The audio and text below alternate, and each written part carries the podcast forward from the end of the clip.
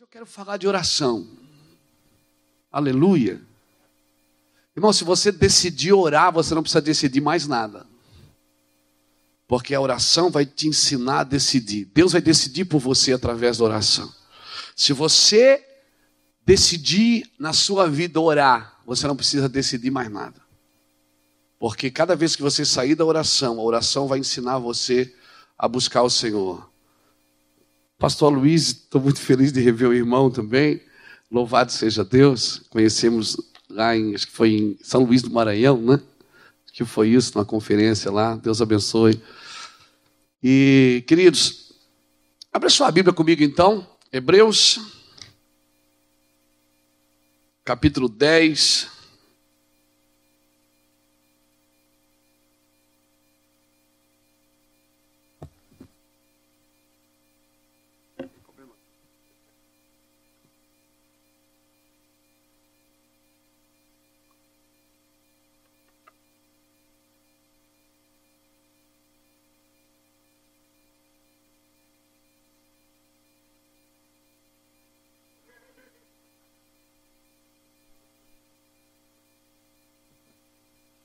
Glória a Deus. Seja bem-vinda, pastora. Louvado seja Deus. Silvia, querida. Hebreus capítulo 10, versículo 19, diz assim: Portanto, irmãos, tendo ousadia para entrar no Santo dos Santos pelo sangue de Jesus, pelo novo e vivo caminho que ele nos consagrou pelo véu, isto é, pela sua carne, e tendo grandes sacerdotes sobre a casa de Deus, cheguemos-nos com verdadeiro coração e plena certeza de fé, tendo o coração purificado da má consciência e o corpo lavado com água limpa guardemos firme a confissão da nossa esperança, pois fiel é aquele que fez a promessa. Consideremos-nos uns aos outros para nos estimularmos ao amor e às boas obras. Aleluia. Louvado seja Deus. Eu gosto muito do livro de Hebreus, queridos. Hebreus para mim é é a graça explicando a lei. E, e, e para quem acha que viver na lei era mais difícil, não, acho que viver na graça é muito mais difícil. Porque a graça é experimental. Só consegue explicar a graça quem está inserido nela, quem vive ela. Graça é totalmente experimental, amém? Senhor, nós te adoramos nessa noite, glorificamos o teu santo e bendito nome. Obrigado por estar conosco, obrigado por nos trazer até aqui, obrigado por guardar a nossa casa e por nos trazer são e salvo para essa reunião, Deus.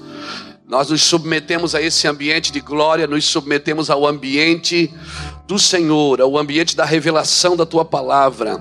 Senhor, em nome do Senhor Jesus Cristo, leva-nos em lugares que o nosso coração ainda não foi.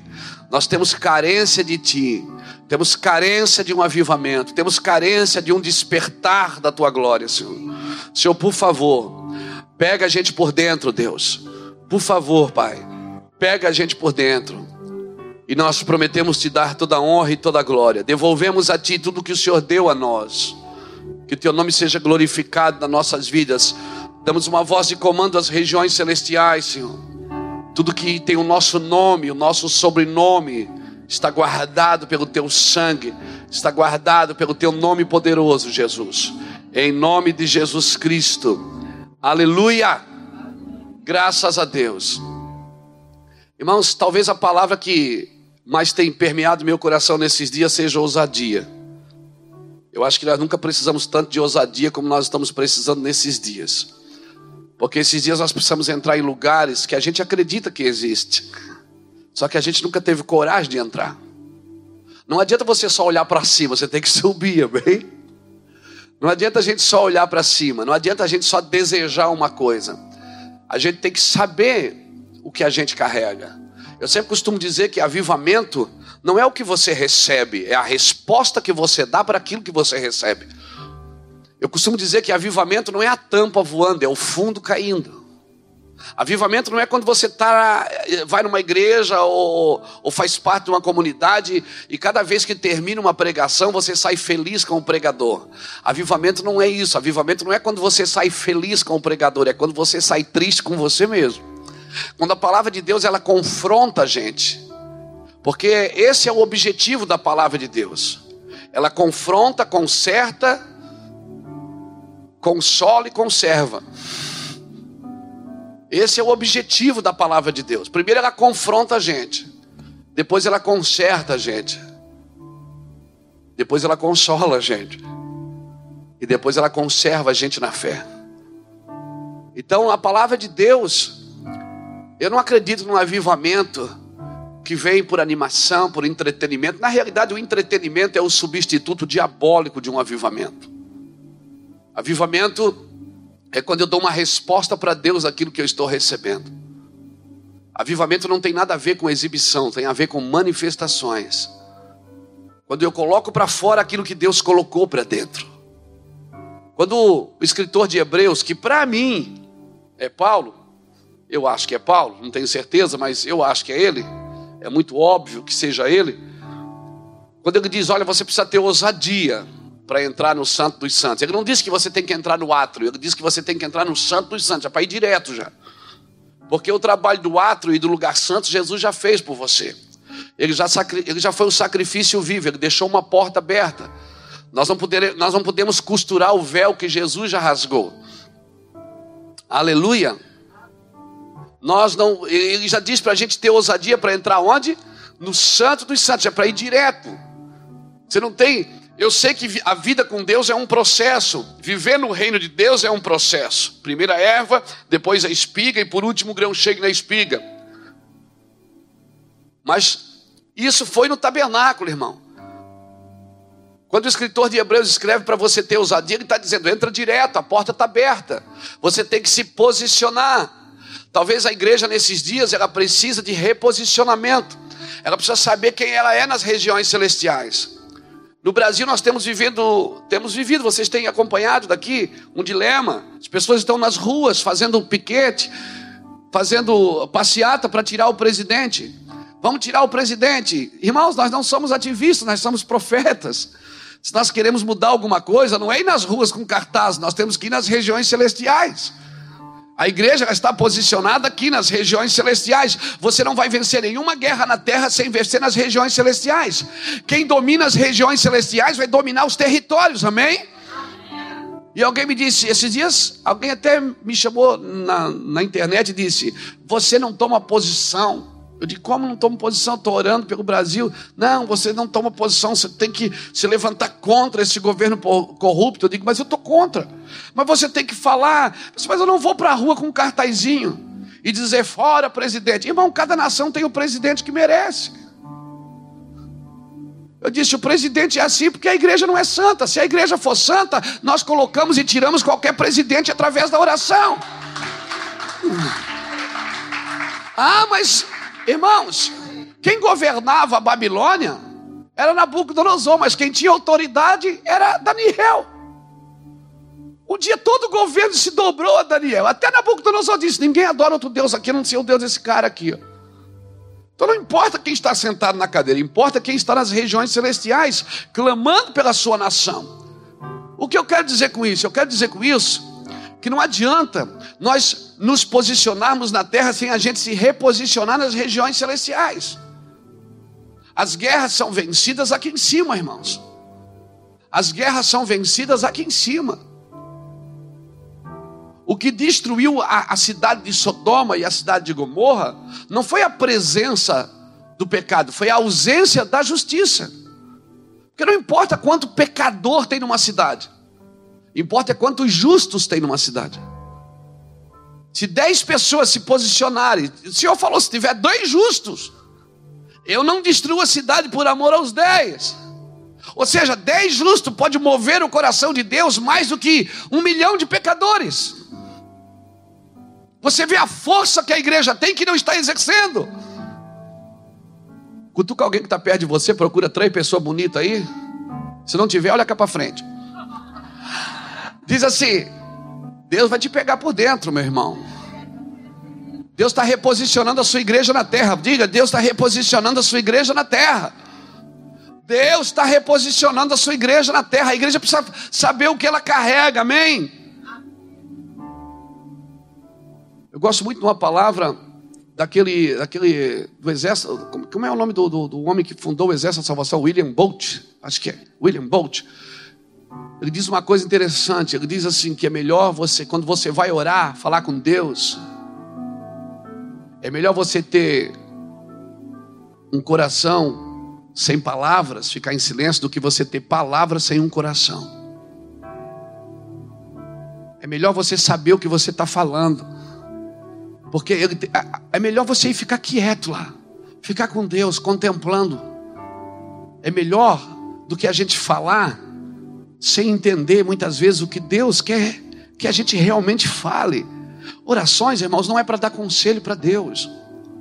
Orações não é para dizer o que Deus tem que fazer, como se ele não soubesse o que fazer. E além, tem gente que além de dar conselho para Deus, ainda põe Deus na parede. O senhor tem 15 dias para me abençoar. Porque o pastor falou que eu posso fazer prova do Senhor. Não, irmão, Deus não precisa ser provado, Ele é justo sincero e honesto. Quem precisa ser provado somos nós, querido. Aleluia. Nós é que precisamos ser provados. Oração não se trata de você falar com Deus, oração é para conversar com Deus. É muito chato você estar num lugar que é só você que fala. É ou não é? Oração é para você ouvir a Deus, porque quando Deus fala, Deus cria. Tudo que Ele criou, Ele criou pela Sua palavra. Então, às vezes, eu tenho que ficar quieto e deixar Deus criar algumas coisas dele em mim. Por isso, eu preciso deixar que Ele fale comigo. Aleluia. Então, quando o escritor de Hebreus diz: Olha, tenho ousadia para entrar no Santo dos Santos pelo novo e vivo caminho. Você tem que se posicionar para isso. Pastor, mas eu não tenho tempo de orar porque eu estou muito ocupado, eu faço muitas coisas. Aí é que você precisava orar mais. Porque a maioria das coisas que você, as decisões que você precisa tomar estão na oração. Se você passar um tempo com Deus, vai ter decisões que você não vai precisar tomar. Amém? Quando você sai da oração ali, 60%, 80% das suas dúvidas, das suas mazelas já estão resolvidas. Aleluia. Querido, se a oração não te fizer parar de pecar, o pecado vai te fazer parar de orar. Obrigado pelo seu amém evangélico. Aleluia! Se a minha oração não está me fazendo parar de pecar, o pecado vai me fazer parar de orar. Alguém vai vencer essa luta. E eu prefiro que, a, que o Espírito vença. Porque o Espírito, o Espírito ele, ele não tem sentimentos, ele tem convicções. Eu estava essa semana ministrando num lugar, quando eu terminei, um jovem me procurou e disse assim, pastor, qual é o segredo? Eu digo, não coma semente. Não coma semente, porque Deus dá pão para o que come, mas dá semente para o que semeia. E eu não estou falando de dinheiro, estou falando de semente. Semente na sua vida. Você é uma semente. Você acredita que você é uma semente? Então não se preocupe quando alguém quiser enterrar você. Porque semente para dar fruto tem que morrer mesmo. Agora, se você está buscando a Deus só por causa de você mesmo, então você não precisa morrer. Porque Deus dá pão para o que come, mas Ele dá semente para o que semeia. Então, numa igreja sempre tem dois públicos: tem os consumidores e tem os mantenedores. Os consumidores são aqueles que vão atrás do pão, eles querem para eles. Os mantenedores não, eles querem receber para servir o próximo. Quando você quer quando você quer comer, você vai num restaurante, você vai lá, come, paga a conta e vai embora. Agora, quando você quer fazer uma comida, você vai comprar e vai preparar a comida na sua casa, do seu jeito, da forma que Deus te deu. Irmãos, e nós precisamos. Eu não sei o que está acontecendo aqui na América, eu tenho orado bastante pela América, mas no Brasil eu estou vendo assim que Deus está fazendo algumas coisas. Deus está destronando algumas coisas. E é Ele que está fazendo, não somos nós. Esses dias eu estava numa conferência de pastor e eu falei para aqueles irmãos, eu disse, irmãos, a casa de Saul está caindo. E a casa de Davi está sendo levantada. Agora, quando Deus levantar a casa de Davi, não é para a gente pisar em Saul, é para a gente dizer: tem alguém da casa de Saul para que eu possa usar de benevolência, para que eu possa abençoar a casa de Saul? Aleluia! O problema, sabe por que, que eu paro de orar e de buscar Deus e de ter ousadia para entrar? Porque eu acho que a oração perfeita é aquela que Deus responde com sim. A oração perfeita não é a que Deus diz sim. Oração perfeita é aquela que Deus diz alguma coisa. Ou sim, ou não, ou espera. Porque o não de Deus também é uma oração perfeita. Se você quer construir o caráter de alguém, você vai dizer mais não do que sim sempre. Se você olhar nas leis de Deus, tem 365 nãos, um não para cada dia. Você passa o dia dizendo mais não para o seu filho do que sim, ou não é? Procure os psicólogos, pergunte para eles. Uma criança que só, responde, só recebe sim, sim, sim, sim, vai virar um monstro. Então, às vezes, Deus tem que dizer: não, para, chega. O não de Deus é o não curador, querido. Então essa é a oração perfeita. Quando Deus não faz nada, quando Ele diz espera, essa também é a oração perfeita. O problema é que quando a minha oração perfeita é aquela que Deus diz sim. Se Deus não disser sim, não disser sim, então pronto, Deus não está falando comigo. Na realidade, Deus está falando, é que eu não quero ouvir não. Cutuca alguém que está do seu lado, diga, tem ousadia para entrar. Está aberta a porta. Essa porta está aberta, irmão. Jesus escancarou essa porta para você. Aleluia. Nós precisamos nos posicionar. Agora, o que, que nós vamos fazer? Nós vamos para a igreja pensando em nós.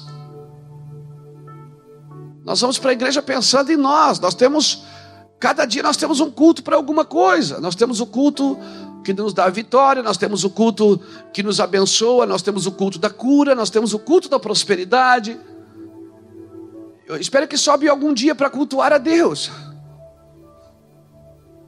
Porque do jeito que está, nós estamos mais cultuando as pessoas do que a Deus. Irmãos, nós precisamos nos posicionar em oração. Deixa Deus trabalhar. Aleluia. Eu estava lendo um livro faz umas duas semanas atrás, muito interessante. Fala do favor de Deus. Que um pai e um filho foram no mercado Enquanto o pai estava fazendo compras, o filho ficou na frente da, do balcão de doces, das balas, dos pirulitos, e ficou ali extasiado com um pote de bala que tinha, assim, bala caramelizada. E o dono do mercado percebeu, chamou o menino e disse: Filho, põe a sua mão ali, pega, pode pegar para você, pega ali. Ele disse: Não, não, não vou pegar, não. Eu, meu pai não está aqui. Ele disse: Pega, pode pegar, eu estou dando para você. Disse, não, meu pai não está aqui, não vou pegar não. Daqui a pouco o pai chega com o carrinho do mercado, o homem disse, olha, eu falei para o seu filho pegar bala, ele não quer pegar até o senhor chegar. E o pai disse, pega meu filho, ele está dando. Ele disse, pai, pega você. Ele disse, não, filho, ele está dando para você, pega você. Ele disse, não, pai, pega você, que a sua mão é maior.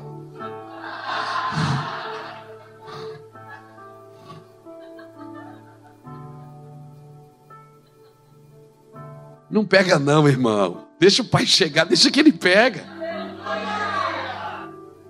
Tem coisas que nós queremos e nós queremos do nosso jeito, e a gente perde o melhor de Deus porque toma decisão na carne. Nós vamos decidindo, amém? Nós queremos trazer a arca para nossa casa e a gente faz que nem Davi, faz de qualquer jeito. Vai lá e constrói um carro de boi e traz.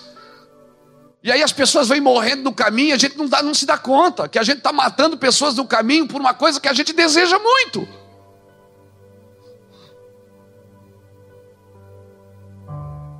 Davi recuou e disse: Não, não... Quando, quando ele viu Uzá botar a mão na arca, aí alguém disse para mim esses dias: Não, mas Uzá morreu porque Uzá foi irreverente. Eu disse: Não, irmão, irreverência não mata. Mata sim, pastor. Eu digo: Rapaz, se irreverência matasse, os nossos cultos terminariam em velório. Tinha que parar o carro, tinha que parar a ambulância na porta de cada igreja. Irreverência não mata, não, querido. O que está matando é a irresponsabilidade. Davi, quando viu que Uzá morreu, ele foi embora, deixou a arca, deixou tudo, já não quis mais. Aí tinha um homem lá, Obed Edom levantou a mão e disse: ah, se ninguém quiser esse negócio aí, deixa lá em casa. E a arca foi para a casa dele como? O mesmo objeto, numa casa causa velório, na outra causa prosperidade. Como que a glória faz mal para um e faz bem para os outros no mesmo ambiente? O problema não está na arca, não está na glória, está em quem carrega ela, irmãos. A unção, ela vai fazer mal para algumas pessoas e vai fazer bem para outras. A unção fez mal para Saul e fez bem para Davi. Porque o problema não é a unção, é como eu lido com ela. É a resposta que eu dou para ela. A arca matou o filho de Abinadab, mas na casa de Obed-edom ela estava abençoando sua família. E depois ela sozinha foi colocada na frente do templo de Dagon, na frente da estátua. Dagon caiu, sem cabeça, sem braço. O problema não está na glória de Deus. O problema está sempre em quem carrega a glória, o recipiente que leva essa glória. Aleluia. Irmãos, nós estamos entrando num tempo que nós vamos precisar intensificar a nossa vida com Deus. Nós vamos precisar mergulhar mais fundo. Nós vamos precisar faltar ar. Nós temos que mergulhar até faltar ar. Até, sabe quando você está na praia nadando assim que você tenta atravessar a piscina? Já tentou atravessar a piscina? E aí tá cheio de gente olhando e você não quer sair antes de chegar no fim, mas quando você chega lá, quando você chega, quando você vê a parede se aproximando. Nós estamos chegando num tempo, irmãos, que nós vamos ter que ser intensos com Deus. Nós vamos ter que ser intensos na nossa busca. Aquele cultinho de uma hora e meia não serve mais, querido. Aquela oraçãozinha meia boca, ora pelo arroz, pelo feijão, pela carne, não dá mais. Aquilo lá é muito pouco. Sabe, os símbolos vão ter que sair das nossas vidas. Nós estamos entrando num lugar profundo em Deus, num lugar onde Deus está fazendo separação entre o santo e o profano, entre o justo e o ímpio, entre o que serve e o que não serve, entre o que é aparente e o que é permanente. Nós estamos entrando num ambiente que Deus está intensificando a vida dos seus filhos. Você vai estar andando na rua, Deus vai te chamar para orar. Eu acho que chegou num tempo que Deus está chamando a gente. Não é mais a gente que faz o que tem vontade, é Deus que está colocando vontade na gente. Eu acredito, eu acredito que Deus está tirando desejos e colocando clamores dentro de nós. Deus está tirando cargos e colocando encargos. Eu tenho conversado com gente que não quer mais título, não quer mais cargo, não quer mais nada, só quer o encargo de Deus para fazer a obra de Deus. Acho que nós estamos chegando quase como aqueles 24 anciões que tiram as coroas da cabeça. Porque quem está diante da glória, meu filho, não quer mais nada na cabeça. Não quer mais coroa, não quer mais título, a gente não quer mais nada. Eu vou dizer uma coisa para você: eu não quero é mais nada, eu quero é Deus. Eu não quero, as pessoas perguntam quantos membros tem a sua igreja, como é que faz, como é... eu não estou nem aí, irmão, eu quero é Deus. Estou num tempo assim que eu quero é ficar com o Senhor, eu quero andar com Jesus, eu quero ficar parecido com Ele. Nós precisamos intensificar. Uma vez o Senhor falou assim, filho, se você parar de orar três dias, você vai perceber. Se você parar de orar uma semana, a sua família vai perceber. Se você parar de orar um mês, o mundo vai perceber. Nós estamos entrando num tempo, querido, que não dá mais para brincar. Nós queremos mais. Aleluia. Se Deus me curou, pastor, Deus me curou. Então você tem uma responsabilidade, descobrir por que, que ele fez isso. Porque se ele fez isso, tem um propósito. Se Deus te curou, tem um propósito. Eu sei que ele me curou um dia, ele tem um propósito para isso. Eu preciso saber por que, que eu já deveria ter morrido e ele me deixou vivo. Eu preciso saber por que, que eu deveria ser um salafrário e hoje eu sou um apóstolo. Eu preciso descobrir o porquê que Deus mudou a minha vida. Tem um propósito para isso. E o mundo espera ardentemente isso, irmãos. Quando Deus criou a terra, Ele colocou ela sobre a custódia de Adão. Por isso que Ele diz para o homem: domine o homem sobre todas as coisas, domina sobre tudo. A terra era perfeita até Adão cair. Quando Adão caiu, querido, a terra começou a produzir espinhos e abrolhos. Por quê? Porque agora ela não tinha mais a quem se sujeitar.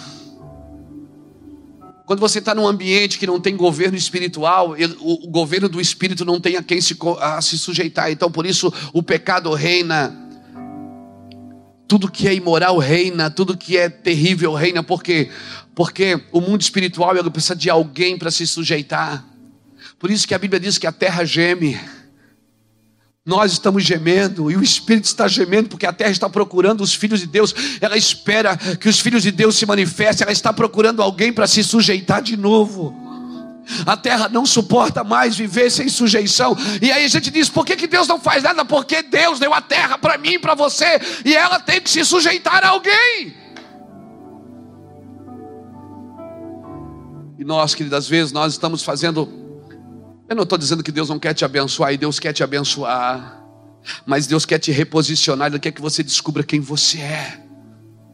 Irmão, quando eu descubro quem você é, o diabo tem um problema. Quando você descobre quem você é, Satanás tem um problema. O diabo não tem problema se você vai à igreja, ele não tem problema se você é evangélico. Até porque quem te chama de evangélico é a revista Veja, não é a Bíblia. A Bíblia te chama de filho. Nenhuma vez a Bíblia te chama de evangélico. Nós não somos religiosos. Deus não é evangélico. Tem gente que pensa que Deus aceitou Jesus, ficou bonzinho, agora ele é evangélico também.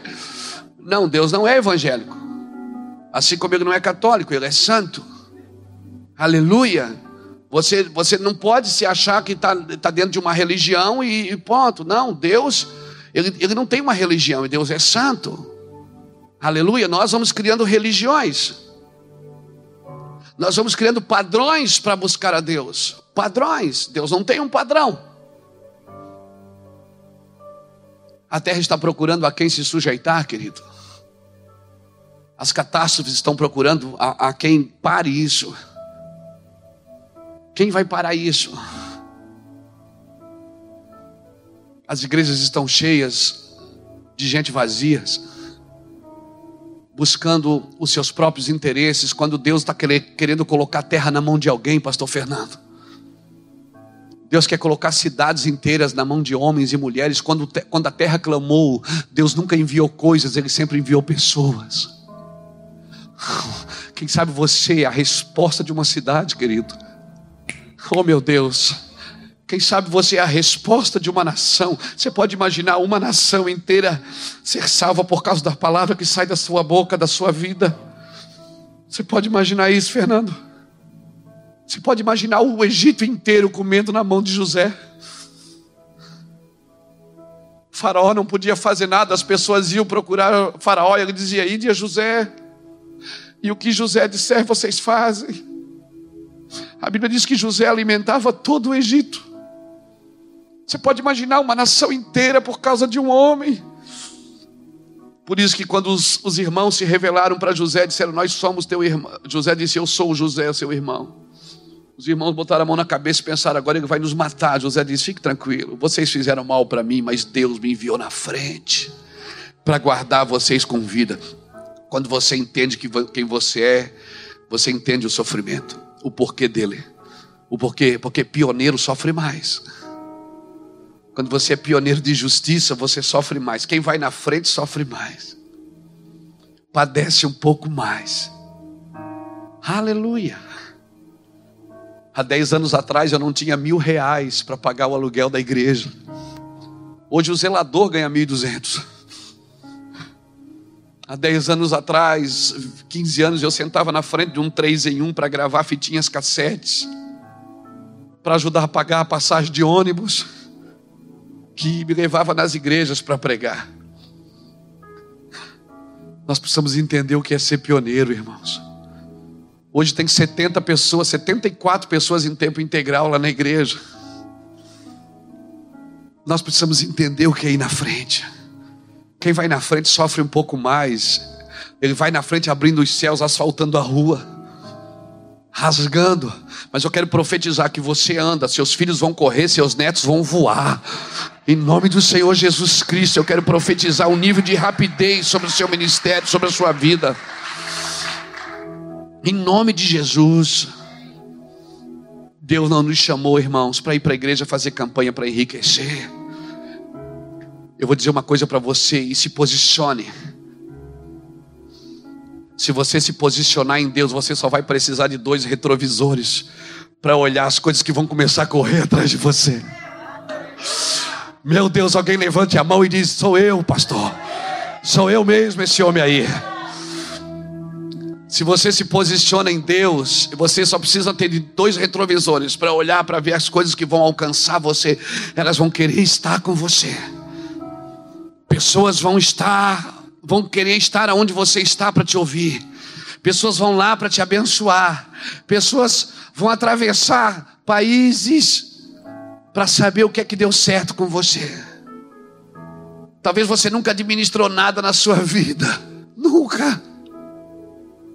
E agora Deus colocou coisas da sua vida para administrar. Esses dias alguém me perguntou, pastor, o que é mais espiritual? Ser pastor ou ser empresário? Eu digo, quem te deu essa empresa? Ele disse, foi Deus. Eu digo, então, filho, tudo que Deus dá é espiritual. Eu disse mais para ele: tem empresário que foi Deus que deu a empresa, e tem pastor que não foi Deus que deu a igreja. Tudo que Deus dá é espiritual. Mas, pastor, será que eu não vou estar espiritualizando? Irmão, o espiritual espiritualiza, o carnal carnaliza. Se você é espiritual, tudo que passa pela sua vida tem que ser espiritual. Passou uma borboleta na minha frente, peraí, tem alguma coisa, né? Tem um mistério.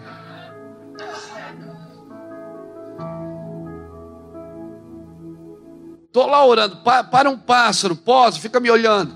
Eu digo, peraí, o que é que o senhor quer? Pastor, isso não é meninice? É, meninice. É aí é que está o segredo, a meninice. O segredo é essa inocência que a gente não pode perder, porque o céu se manifesta na inocência. O céu se manifesta na inocência. Está aí uma coisa que Adão não provou, ser menino. Jesus provou. Ele foi menino.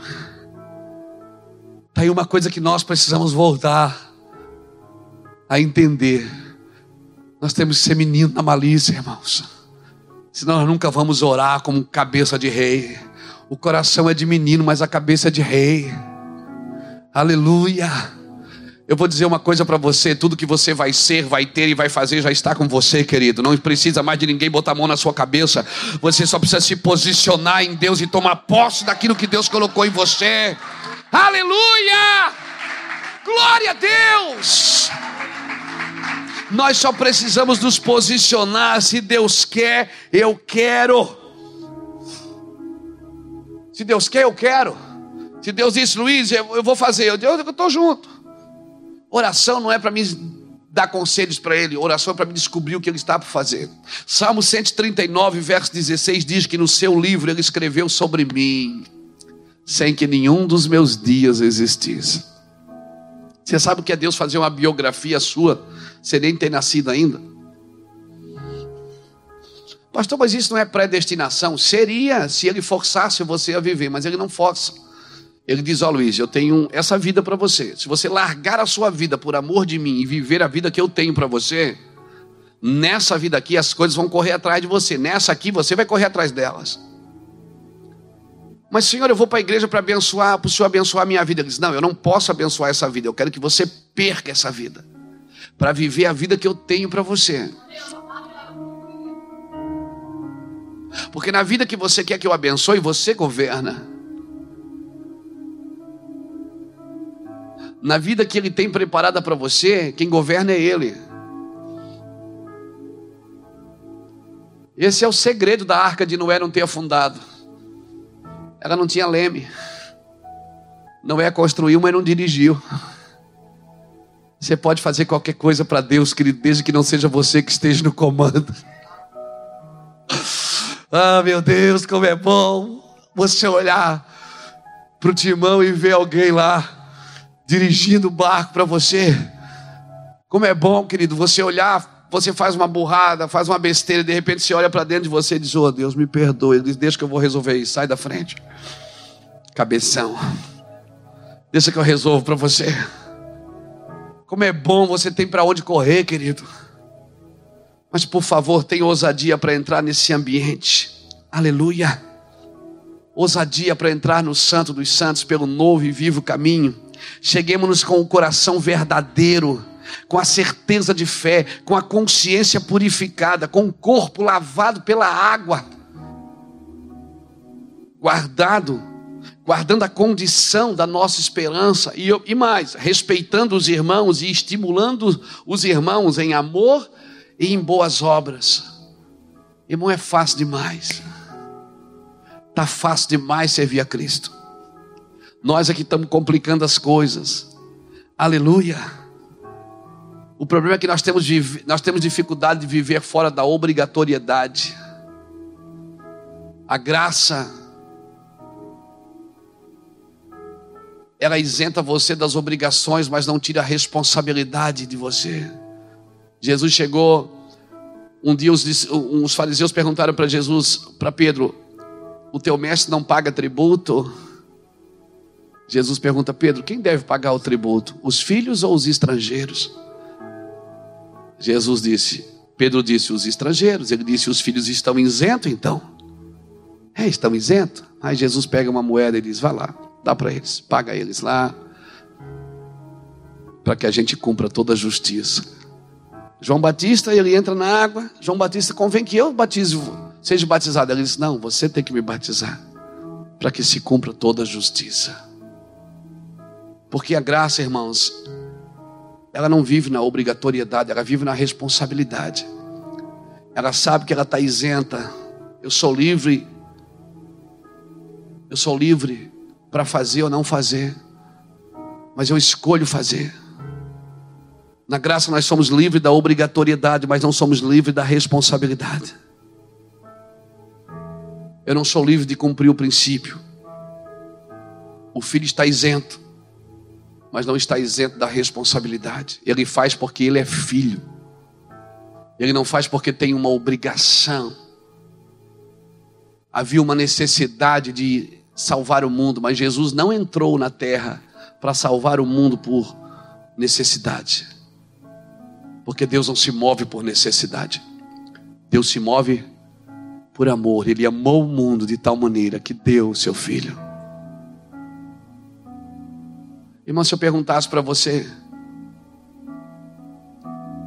qual era o propósito de Deus, Isaac ou Ismael?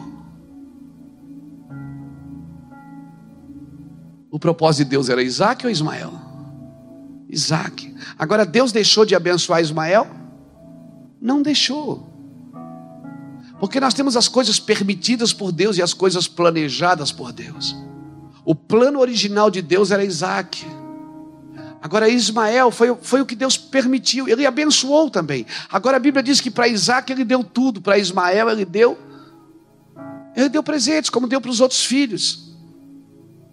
Que ele teve com Quetura, Quetura, né? Ele deu presentes para esses filhos, mas para Isaac não, ele deu tudo. Irmão, quando Deus tem que te abençoar, a benção não sinaliza o propósito. Nem sempre que Deus está te abençoando, Ele está dizendo que Ele está te aprovando. A bênção não sinaliza o propósito, a bênção sinaliza a misericórdia. Porque Deus não tem o plano B, Ele só tem o plano A. Deus não olhou para você no berço e disse: Uau, nasceu João, e agora? Eu vou fazer isso com João, se não der certo, aí eu faço aquilo. Não, Deus não improvisa. Ele tem um plano original. Eu sei os planos que eu tenho para vós.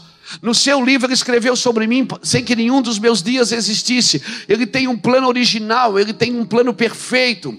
Mas todas as vezes que eu saio do plano original, então ele cria um plano adicional para me trazer de volta para o plano original. A ideia de Deus é que eu viva o propósito dele, aquilo que ele desenhou sobre mim, aquilo que ele planejou sobre mim. O problema é que eu tenho que abandonar a minha vida. Se Deus tem que te abençoar sempre, sabe o que significa? Que você está fora do propósito.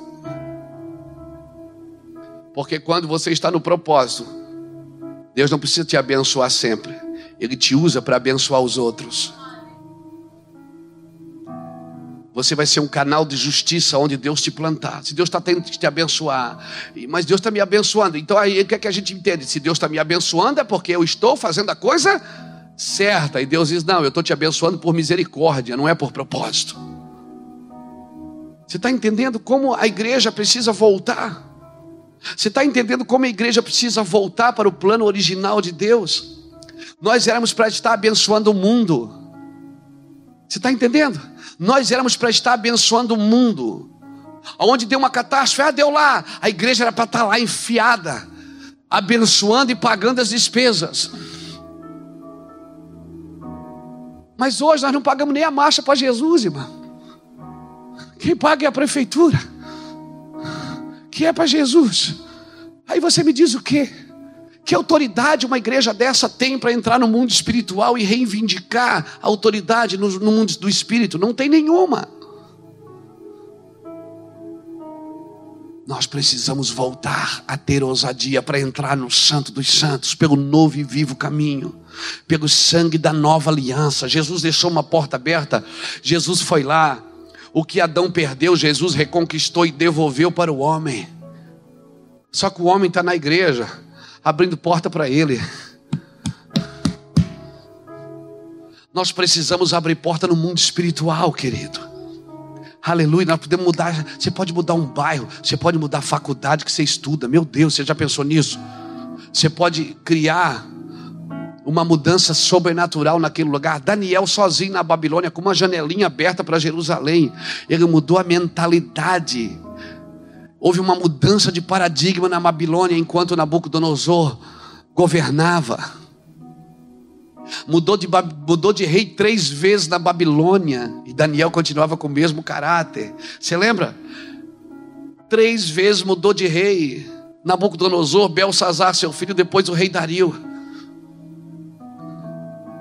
Mudou de governo, entrou governo, saiu governo, e Daniel cada vez mais intenso em Deus, mais puro.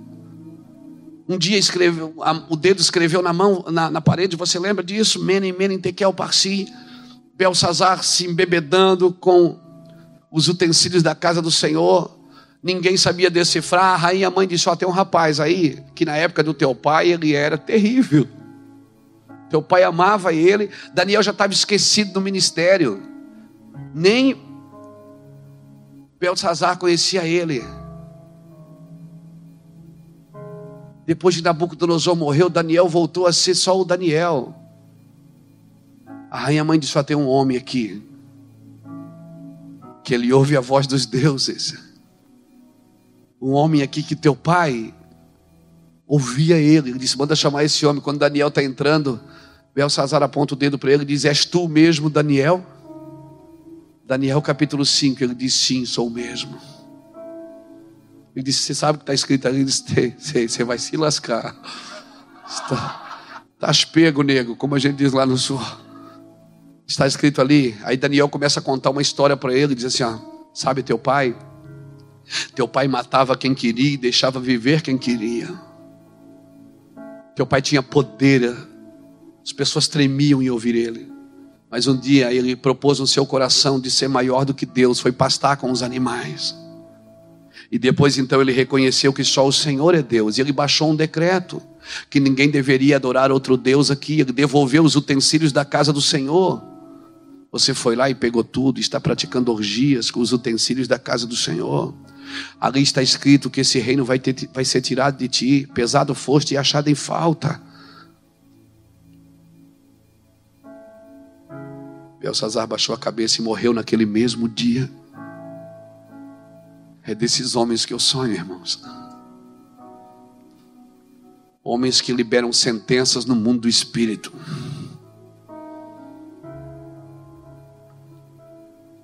Homens que liberam sentenças que vão mudar a história no mundo do espírito. São com esses homens e essas mulheres que eu sonho. Pessoas que vão liberar palavras Alguém me disse esses dias: É, você fala assim porque você não ama a igreja. Digo, cara, não fala besteira. Eu amo tanto a igreja que eu estou nela. O problema não é a igreja, irmãos. O problema é que o que nós vamos fazendo com ela. Nós estamos na igreja e nós não entendemos quem somos. Nós não nos posicionamos. Nós precisamos caminhar, aleluia. Nós precisamos caminhar para aquilo que Deus escreveu sobre nós. Um coração que se abre, uma mente que se abre para Deus, nunca mais vai voltar a ser do mesmo tamanho, irmão. Você nunca mais consegue ser do mesmo tamanho. Experimenta passar tempo de oração, você nunca mais vai conseguir viver sem aquele tempo. Experimenta, o seu corpo sente, é como você fazer uma dieta e comer um tipo de comida. Quando você volta a comer uma comida normal, você não consegue mais comer uma comida normal, querido. Nós estamos entrando num ambiente, querido. Nós estamos entrando num ambiente que nós vamos ter que caminhar sobre aquilo que Deus falou. Você vai ver muitas vezes escrito na Bíblia, Mateus capítulo 1, para que se cumprisse o que for escrito. E Jesus nasceu ali para que se cumprisse o que for escrito. E Jesus foi para lá para que se cumprisse o que for escrito. E Jesus veio para cá para se cumprir o que for escrito você vai ver que Jesus, ele cumpriu o que estava escrito. Jesus corria em direção ao cumprimento da palavra. Porque ele sabia o que estava escrito. Primeiro, ele sabia o que estava escrito. Ele criava situações favoráveis para cumprir o que estava escrito. Ele agia. Ele andava na frente das circunstâncias. Nós precisamos entrar nesse ambiente, querido num ambiente que nós vamos andar na frente das circunstâncias. Temos que ter ousadia para tomar o que Deus deu para a igreja. Se a igreja soubesse o que ela carrega, se ela entendesse o poder da palavra que Deus deu a nós, não o poder da palavra, você ora pelo um doente, ele fica curado. Meu Deus, o que é isso? Você está num ambiente, você ora, as coisas acontecem. Recentemente nós estávamos numa cidade do Nordeste que fazia tempo que não chovia, meses. O pastor no telefone comigo disse: rapaz, aqui está sem chover, ó. não precisa trazer roupa fria, não, porque aqui está muito calor, está muito seco, faz meses que não chove. Quando nós chegamos de avião, começamos a orar dentro do avião, começou a chover. E esfriou. Tivemos que tomar roupa de frio emprestada. Deixa eu falar algo para você. Deus nos chamou para mudar ambientes. Nós precisamos liberar a palavra de Deus sobre esses ambientes. A geração de Elias está se levantando. E uma geração de Elias não é só que manda fogo no altar, não. É que fala e as coisas acontecem. Que libera sentenças proféticas, amém? Você já imaginou Deus falar com você? Já vai para tal lugar, porque eu vou te usar lá. Você vai abrir a boca e vai acontecer isso, isso, isso e aquilo. Seria. A gente não, a gente eh, primeiro iria ligar para umas 20 pessoas para Deus confirmar. Porque a gente precisa de confirmação, a gente não tem fé suficiente para acreditar que Deus pode usar um miserável como eu. A gente não tem, acha que Deus não pode usar a gente. Ah, mas Abraão. Eu, eu, digo lá na igreja, irmãos, você tem que viver o que Isaac viveu, o que Abraão viveu. Ah, pastor, mas é que eles estão na Bíblia. Eu digo, e você está no livro da vida, querido. Deus colocou esse encargo em nós, o encargo de transformar ambientes. Deus é um Deus de ambientes, amém? Nós fomos chamados por Deus para nos reposicionar como igreja. Irmãos, uma igreja de vanguarda, ela não faz culto para pessoas, ela faz culto para Deus. Uma igreja de vanguarda, ela não trabalha por necessidade, ela trabalha por propósito. Eu vou falar uma coisa para você: se nós estamos vivendo na necessidade das duas, uma, ou Deus está nos preparando para nos levar para um ambiente maior, ou Deus, ou nós estamos fora do propósito de Deus. Porque a necessidade também é um sinalizador que a gente está fora do propósito. Ou então que Deus quer levar a gente para um lugar maior nele. Toda vez que alguém do nosso ministério está passando por uma necessidade, um mês, dois, três, ok, um ano, ok, até dois, tudo bem. Mas passou dois anos, aquela mesma labuta sempre, sempre. Então, peraí, tem alguma coisa errada com você, cara. Se as pessoas que estão ouvindo você não estão sendo transformadas, tem alguma coisa errada com a gente. Se nós estamos em ambientes e não estamos mudando a vida das pessoas, se as pessoas que nos ouvem não têm vontade de buscar a Deus, então peraí, a palavra que sai da nossa boca não tem força, não tem poder, não tem unção, são meras informações acerca de Deus. E eu não posso estudar sobre Deus sem viver com Ele, querido. Como é que eu vou estudar um Deus que eu não conheço? Eu não, vou, não posso chegar aqui com uma faca, abrir Deus no meio e fazer uma anatomia de Deus e explicar: ó, aqui, isso aqui é o coração de Deus, ó, isso aqui é o rim, esse aqui é o, é o pulmão do Senhor. Não, Deus não quer ser estudado, Deus não é um produto de admiração. Você tem que degustar Ele, provai e vede que o Senhor é bom. Por isso que na ceia você come o pão e bebe do vinho. Você tem que sentir o gosto do que você está fazendo. Aleluia, tem que ter sabor isso. Nós temos que sentir o sabor da glória. Aleluia, tem que ter gosto para mim, o corpo de Cristo. O corpo de Cristo não é um lugar que eu me reúno uma, duas, três vezes por semana ah, para receber uma palavra. Ah, meu Deus, recebi uma palavra. Esses dias eu estava numa igreja e a pessoa disse: Ai, pastor, obrigado, eu estou até mais aliviado. Eu digo, irmão, eu não quero aliviar você. Eu queria que você saísse mais carregada nessa noite. O objetivo da palavra é esse, irmãos: é ativar, é nos destravar, é, é colocar encargos dentro de nós, é fazer com que a gente não, não descanse enquanto não coloca aquilo para fora. Eu não sei quanto a você, às vezes você abre a Bíblia, as letras saltam, é como se Deus abrisse as letras e tirasse o recheio e enfiasse na sua boca. Eu não descanso enquanto eu não boto aquilo para fora.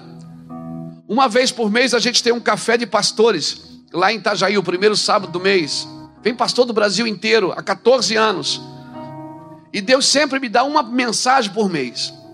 Que depois eu pego ela, vou diluindo para a igreja. Não diminuindo o teor, mas diluindo em partes. Ele me dá uma mensagem por mês que eu libero naquele café. Bom, pergunta a minha esposa: na noite do café eu nem durmo direito, porque eu fico, eu fico carregado. Eu quero botar para fora. Eu queria que uh, o, o, café começa às 8 da manhã, seis, às vezes 6 horas eu já estou de pé. Eu quero ir para lá, eu quero botar para fora. Naquele dia eu prego três horas, quatro horas. É uma doideira. Quando acaba também. Sabe quando você vira o Hulk? Já viu o filme do Hulk? O cara do domingo é o Hulk. Yeah! Domingo ele está lá dando pau, liberando palavra profética. Na segunda-feira está só com a bermudinha rasgada. Foi. Pastor, é mais ou menos assim. A gente, quando está na hora da revelação, diz: Meu Deus, que coisa maravilhosa, o que, que é isso? Nem a NASA sabe disso. Acabou, irmão. Todo mundo deu glória, caiu na unção e expulsou demônio. E, meu Deus, foi tremendo. Acabou o culto, você volta para casa. Aí toca aquela musiquinha triste do David Banner, lembra do, do Hulk? Diminui a força, fica só bermudinha rasgada, sem camisa. Mas esse é o segredo do ministério. É o segredo do evangelho. A gente não é, não, não é pecado ser gente. Nós somos gente, amém? Somos pessoas. Temos família, temos filhos, temos netos, temos dores. Essa é a beleza do corpo, mas nós precisamos ter isso que o Senhor está falando aqui nessa noite, essa ousadia para entrar, porque já está aberto. É o santo dos santos, você não precisa fazer todo o caminho que fazia no ato, o, o ato, o lugar santo, o santo santo. Não, já entra direto, sai correndo, vai, vai para o abraço, está aberto.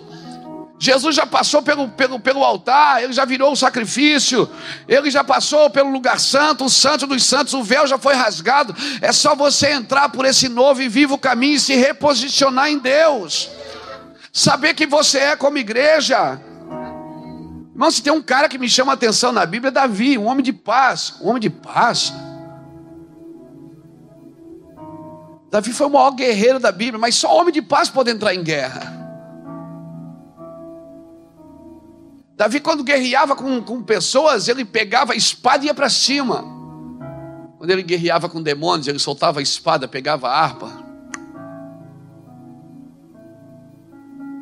E ficava ali tocando.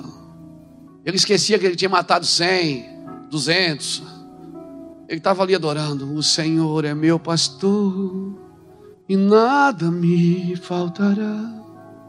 Aí no Salmo 144 ele escreve: Bendito é o Senhor que adestra as minhas mãos para a peleja e os meus dedos para a guerra. Quando ele brigava com o homem, era a mão na peleja, na espada. Quando era com demônios, eram os dedos na guerra. Por isso que eu sempre gosto de ministrar com música. Eu estou aqui com a espada furando você, e ela está ali com os dedos na guerra.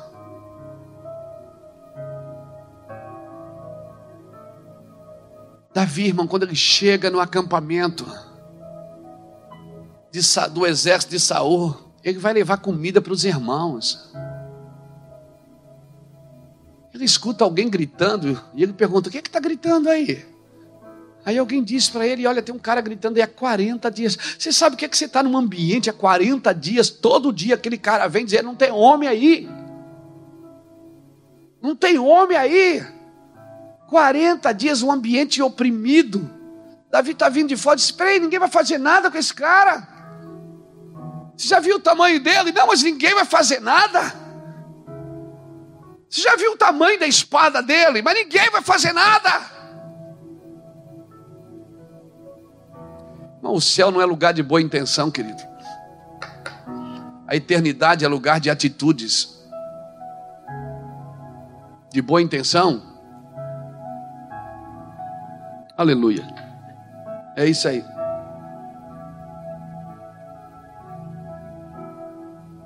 Aí disse, ele disse: Eu vou lá.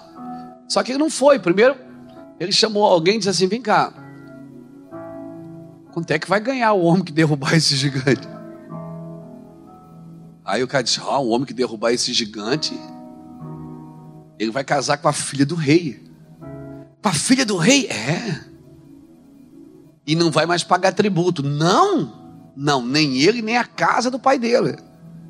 E ele vai ser muito abençoado. Ele disse: Ah, fez que nem o Roberto Carlos, esse cara sou eu. Não, é comigo, deixa comigo. O que, é que eu aprendo aqui? Que não é pecado você calcular, não é pecado você esperar a recompensa.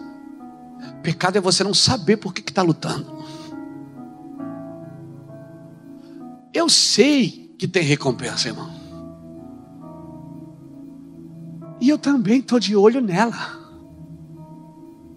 Eu sei que tem recompensa para quem andar, para quem pisar mais firme no chão, para quem chegar mais perto, para quem arriscar mais. Eu sei que tem. Eu não posso vir aqui na frente com o microfone e dizer: não, eu não quero nada. Eu quero sim. Eu sei que tem e eu estou afim de pegar. Das duas, uma, ou eu olho para a recompensa, ou eu olho para o gigante.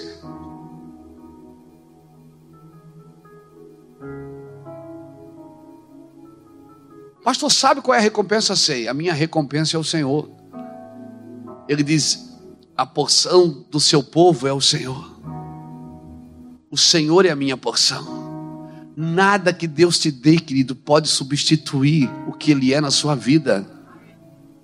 A minha porção é o Senhor, porque com Ele tem tudo.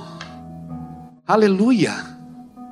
Querido, ousadia para entrar no santo dos santos, pelo novo e vivo caminho, pelo sangue da nova aliança.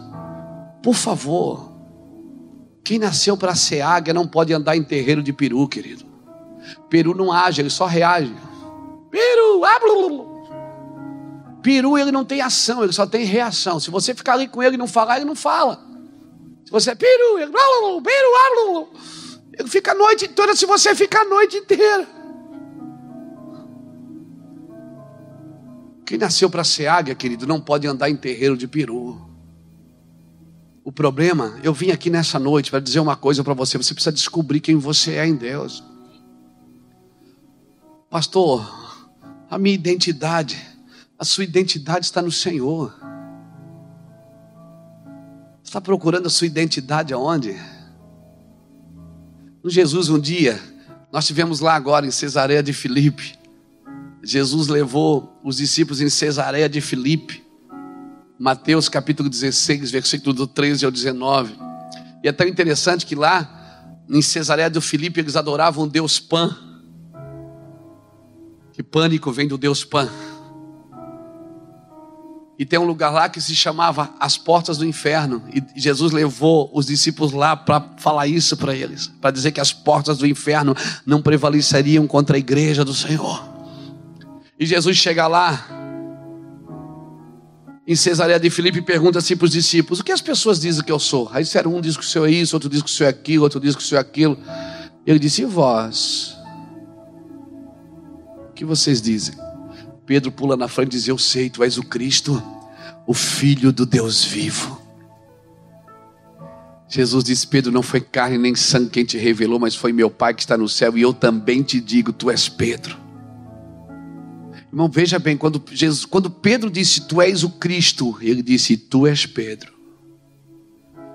Você, quando você descobre quem ele é, você descobre quem você é. O problema é que você procura sua identidade, mas não sabe quem ele é. A sua identidade não pode estar firmada em pensamento positivo, na sua capacidade ou na sua força. A sua identidade está firmada em quem ele é para você. Tu és o Cristo, ele diz, e tu és Pedro. Quando você tem uma revelação, revelação gera identidade.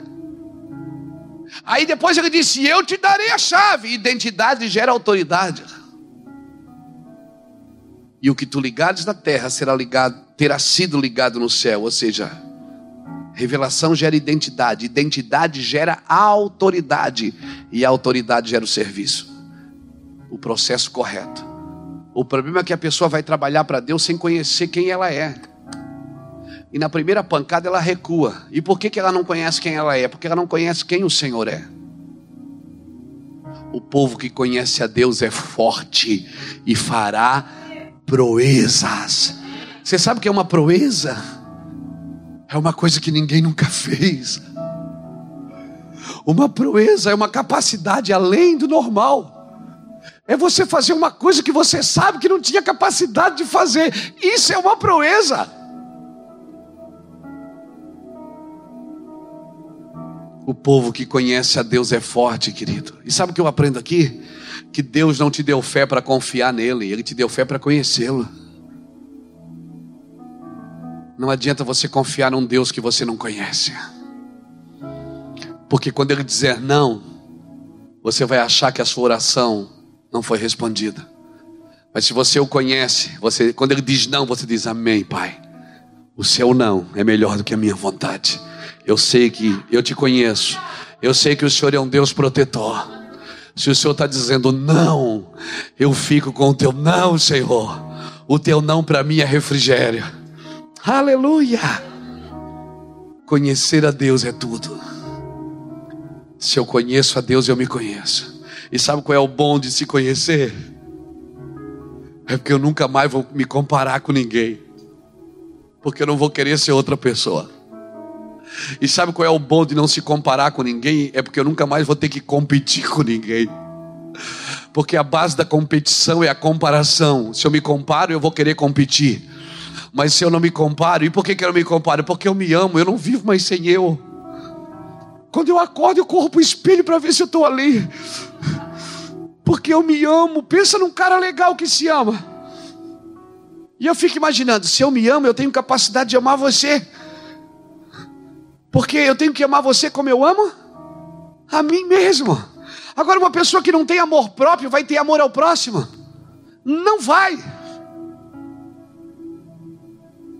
Ela pode amar esse próximo até ele ser menor do que ela, se ele se tornar maior.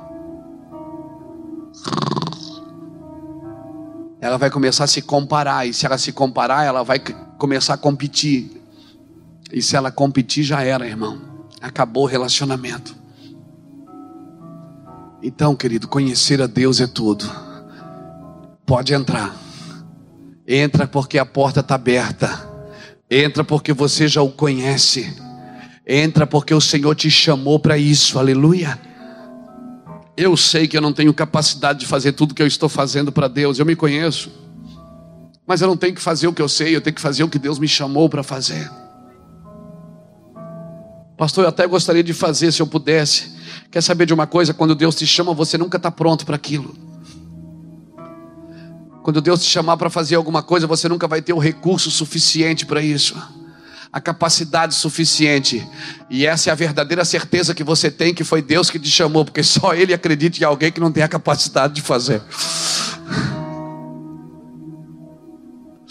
Oh meu Deus, como é bom ser aceito. Como é bom ser aceito, você nunca mais vai se sentir rejeitado por ninguém, querido.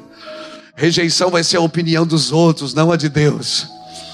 Ah, pastor, mas o senhor fala isso porque você não sabe. Eu nasci, Estou rejeitado desde o ventre. Mas a sua vida não começou no ventre. Lembra, Efésios 1,4, a Bíblia diz que Ele me elegeu nele antes da fundação do mundo, para que eu fosse santo e irrepreensível diante dEle em amor, aleluia! Ele me elegeu, não importa por onde você passou, onde você foi rejeitado, eu sei onde você foi eleito. Então, se você quer fazer cura interior, não volta ao passado, volta à origem. Quer fazer cura, não volta para o ventre, volta para a origem. A sua origem é Ele. A sua origem é santa, é perfeita. A sua origem é poderosa, imaculada.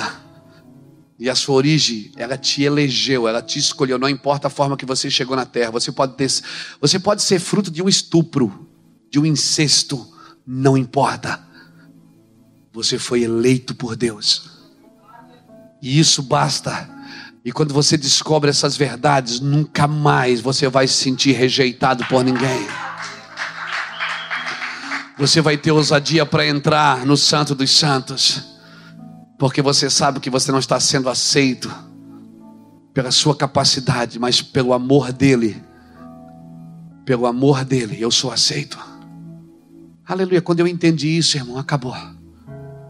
Quando eu entendi, eu nunca mais tentei ser bom na pregação, nunca mais tentei ser bom na canção. Quando eu descobri que não é da música que Deus gosta, até eu canto para Ele. Deus gosta de mim, não é da música. Deus gosta de mim. Debaixo de uma unção dessa, você pode até cantar: Ciranda, cirandinha, vamos todos cirandar, vamos dar a meia volta porque não é da música que Deus gosta, é de mim. Aleluia. Deus gosta de mim. Se eu estou cantando para Ele, é de mim que Ele gosta. Nós queremos dar as coisas para Deus e às vezes dizemos: Ó, oh, Deus não gosta disso. Quem, quem somos nós para saber do que Deus gosta?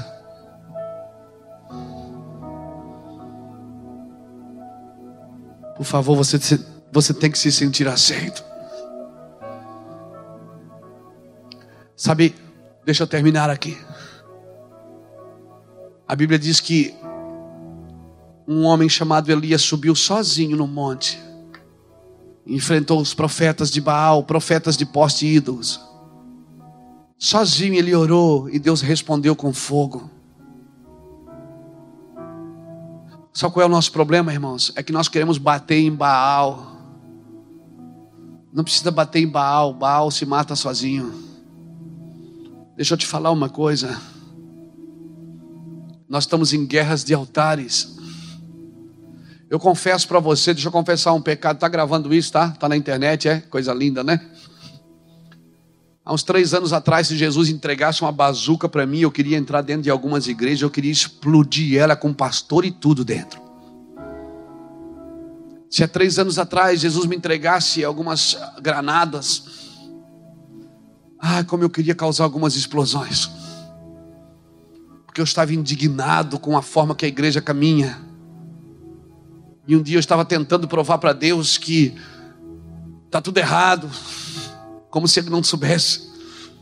Às vezes a gente pensa que Deus saiu do controle, que Deus está de um lado para o outro no céu, com a mão na cabeça, dizendo: Quem poderá me salvar? Aí aparece eu de amarelo e diz: Eu. Deus tem tudo sob controle, querido. Tudo está do jeito que precisa estar. E Deus me falou assim, filho, sabe qual é o problema? É que você está querendo derrubar Baal, um porrete na mão. Filho, você está numa guerra de altares. Você não derruba Baal batendo nele, você derruba Baal fazendo um altar maior do que o dele. Porque eu respondo altares. Deus responde altares. Amém. Tem muitos lugares, irmãos. Vou te falar uma coisa: que nós não precisamos de regra, nós só precisamos levantar o nível. Se eu e você levantarmos o nível, tudo que vai ficar para baixo é palha. Ofne e Fineias pecavam, adulteravam, comiam do sacrifício, porque a palavra de Deus era rara e as visões não eram frequentes. E quando você está num lugar que não tem palavra de Deus, não tem visão, não tem poder de Deus, o pecado reina. Mas Nadab e Abiú não tiveram a mesma chance. Quando eles entraram no incensário, foram fulminados na hora. Porque naqueles dias tinha um homem que falava com Deus face a face. Como qualquer um fala com seu amigo, e se nós estamos num ambiente onde homens falam com Deus face a face, o nível é alto, irmão. E quando o nível é alto, eu vou dizer para você, não adianta. Quando o nível é alto, não precisa de regra. As regras são fortes, onde os relacionamentos são fracos. Todo lugar que não tem relacionamento com Deus precisa ter muita regra para o povo permanecer. Agora, todo lugar que tem relacionamento com Deus não precisa de regra, só precisa da sua glória. A sua glória, ela mantém tudo como precisa estar. Por que, que você acha que Ananias e Safira morreram? Ah, porque eles reteram uma parte. Não, irmãos. Pedro falou para eles: por que, que vocês não ficaram tudo para vocês, era de vocês, você não precisava mentir para o Espírito Santo. O problema é que o nível estava alto. Porque antes deles, naquele dia, passou um homem naquele altar chamado Barnabé. Um homem que vendeu uma herança e colocou aos pés dos apóstolos, não nos bolsos, nos pés. Porque os apóstolos pegavam aqueles recursos e compartilhavam com os necessitados, compartilhavam com os sacerdotes, compartilhavam com os levitas compartilhavam com as viúvas que perdiam seus maridos. Esse era o trabalho daquele dinheiro. Quando Barnabé passou ali, a Bíblia diz que ele vendeu uma herança e colocou tudo. Sabe o que ele fez? Ele elevou o nível. Dias depois, Ananias e Safira, naquele mesmo altar, no altar da igreja primitiva, no altar da igreja do Senhor Jesus daqueles dias. Ananias e Safira reteram uma parte, irmão. Se você quer reter uma parte, você não pode entrar na fila de quem está dando tudo. Se você quer reter uma parte, você não pode ter aliança com quem está dando tudo, porque você vai morrer. Se nós queremos reter uma parte, nós precisamos andar com quem está retendo uma parte. Mas se nós queremos dar tudo, nós precisamos ter aliança com quem está dando tudo. Porque o ímpio não vai permanecer na congregação do justo. Se nós elevarmos o nível, sabe o que vai acontecer? Não vai precisar de regra. A glória de Deus, ela ela, ela nos convence do pecado, da justiça e do juízo. O Espírito nos convence. Se nós estamos num lugar onde o Espírito Santo é vertente, as pessoas não conseguem viver em pecado. Aleluia. Aleluia. Nós precisamos elevar o nível de glória. Nós precisamos elevar o nível de justiça. Por isso, tenha ousadia para entrar. Levante o nível, irmão. Levante o nível. Seja intenso nas suas vidas, na sua vida, nas suas orações. Seja intenso. Naqueles dias, Elias derrubou Baal. Mas logo em seguida saiu correndo de medo de Jezabel. Esses dias, irmãos, são dias que Jezabel, Jezabel fala de um sistema de controle e manipulação tem se levantado para tentar destruir a profecia. A Bíblia diz que Elias correu, sabe para onde ele correu? Para o monte de Deus. Você imagina, ele correu para o Horebe, o monte de Deus, diz a Bíblia. E chegando lá, Deus olha para ele e diz: O que, é que você está fazendo aqui, Elias? Ué, se eu estou sendo perseguido, para onde eu corro? Para o monte de Deus. Sabe o que Deus estava dizendo para ele? Estava dizendo o seguinte, Elias: do que adianta você estar aqui comigo no monte, no meu monte, sem entender quem você é? Você precisa entender o que você carrega, Elias. Volte lá pelo seu caminho. Volte pelo seu caminho. E na igreja, muito pouco, querido. Eu preciso saber o que eu estou fazendo aqui. Eu preciso saber quem eu sou no Senhor. Eu vim aqui dizer para você: ande com quem celebra a sua vida. Aleluia. O que as pessoas pensam de você não é da sua conta, não interessa o que os outros pensam, interessa o que Deus disse de você. Aleluia. Se eu fosse ouvir todo mundo que já me desanimou, hoje eu não estava pregando o Evangelho. Se eu fosse ouvir todo mundo que já me recuou, que já disse: Você não tem, você nem para quieto, ó, seu ombro fica mexendo, você não para no lugar, camisa. Você, você viu quantas palavras erradas você falou em português? Se eu fosse ouvir todo mundo que já disse: Você não tem capacidade de fazer. Hum. Quando você ouve a Deus, querido, A palavra que vem para desanimar você, ela só serve de combustível. As palavras que vêm para retrair você, elas só servem de combustível. Aleluia. Eu vim aqui nessa noite com uma palavra profética para dizer ao seu coração: se posicione. Canaã é logo ali. Se posicione. Não adianta só olhar para cima, você tem que subir. Aleluia. Você precisa acreditar o que você carrega. Aleluia. Recentemente eu ouvi uma história de um ateu que morava do lado de uma igreja por 20 anos, ele morou do lado daquela igreja. Por 20 anos. Ele odiava Deus e odiava aqueles crentes. E um dia aquela igreja começou a pegar fogo, incendiar estava fazendo um, uma apresentação lá e, e, e, e deu um, um, problema no equipamento e, a, começou a incendiar, pegar fogo na igreja. E os vizinhos tudo correndo com um balde d'água, com mangueira d'água. E aquele ateu que era vizinho da igreja, viu a igreja pegando fogo, também entrou na igreja e começou a apagar. E ajudar a apagar. E uma irmã olhou e disse: Ah, o senhor, até o senhor é a primeira vez que eu vejo o senhor aqui na igreja. Aí ele disse: É a primeira vez que eu vejo ela pegar fogo.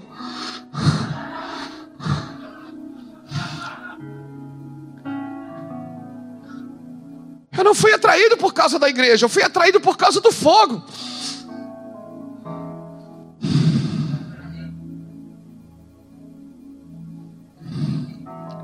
Sabe o que vai atrair as pessoas para aqui, para essas cadeiras? não é a igreja, é o fogo. É o fogo. Quando eles se assentarem nessas cadeiras e saber que uma hora, duas horas sentado aqui, valeu mais por dois anos, três anos de vida. Então sabe o que vai acontecer? Eles vão voltar e vão trazer mais alguém com eles. E nós não vamos mais precisar de nada, de nenhum atrativo. Nós não vamos mais precisar de nada, porque eles vão ser atraídos pela palavra. E sabe qual é a coisa boa de ser atraído pela palavra, Fernando? É que se é Deus que atrai, é Deus que alimenta. Se é Deus que atrai, é Deus que sustenta, não somos nós. Porque se é nós que atraímos, é nós que temos que sustentar, então todas as semanas nós temos que inventar alguma coisa nova. Mas assim não. Se é Deus que está atraindo, sai da frente. É porque Deus vai sustentar os seus filhos com a sua palavra. Aleluia. Fique de pé comigo, querido.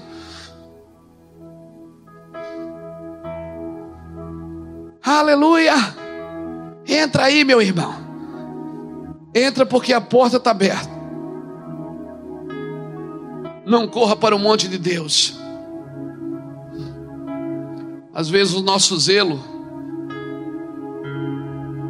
é desfocado. Paulo tinha tanto zelo pela igreja, até que um dia o Senhor mostrou a luz para ele e disse: Paulo, por que você me persegue? Ele disse: Senhor, mas eu estou guardando a tua igreja. Não, Paulo. Paulo.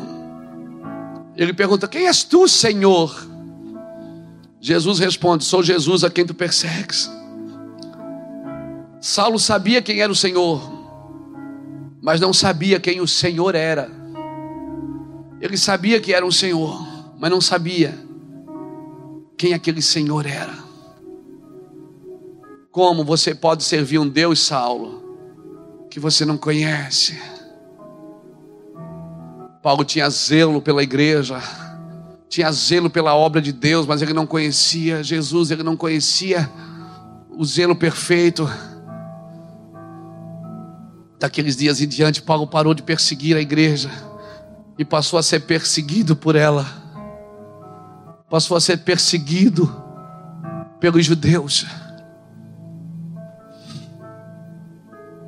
Talvez que quando a gente conheça Deus, a gente também possa, possa ter essa transfusão, essa transição, vamos dizer assim, de ser perseguido por aquilo que a gente sempre perseguiu. Eu quero orar por você, querido.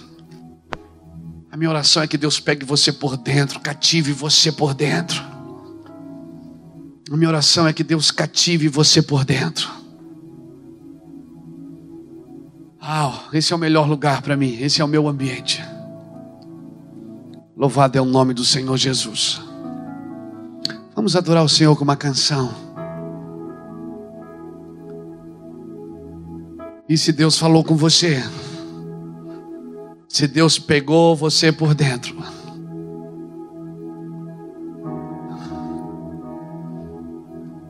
Sabe o que acontece quando você ouve uma mensagem assim, dá vontade de para casa orar? É ou não é? Eu, quando ouço alguém ministrar assim, uma mensagem mais violenta, assim, que mexe com o meu espírito, eu, eu tenho uma vontade, eu faço um monte de promessa para Deus.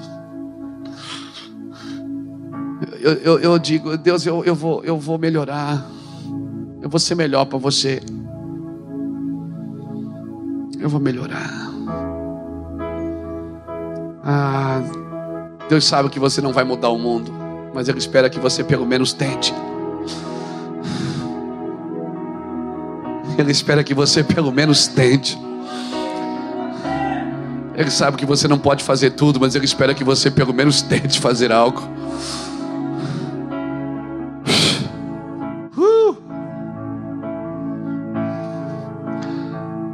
Nós vamos adorar o Senhor e eu quero que, se Deus falou com você, sai do seu lugar, procure um lugar aqui nesse altar.